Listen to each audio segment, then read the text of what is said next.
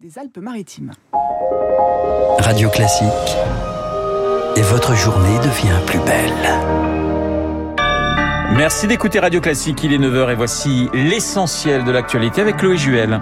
Elle est toujours aux affaires et elle veut le faire savoir. Elisabeth Borne reçoit aujourd'hui syndicats et patronats, tous les partenaires sociaux, y compris la CGT qui avait laissé planer le doute sur sa venue. Preuve qu'elle a réussi à renouer le dialogue alors que la période des 100 jours fixée par le président approche.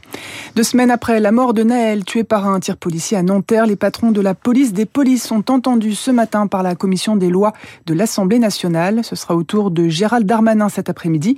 L'IGPN et son équivalent pour la gendarmerie ont été saisis de 10 enquêtes dans le cadre de ces violences urbaines.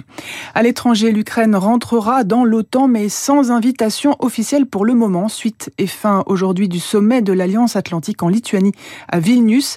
Si les alliés ont bien acté donc la possible adhésion de Kiev à l'OTAN, il n'y a donc pas de calendrier fixé.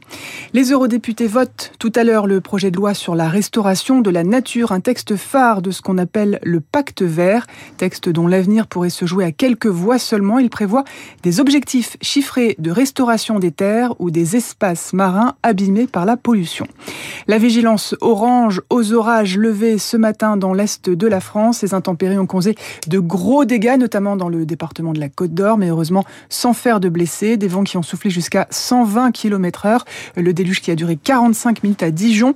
Le faux plafond d'une supérette s'est effondré, 350 mètres carrés.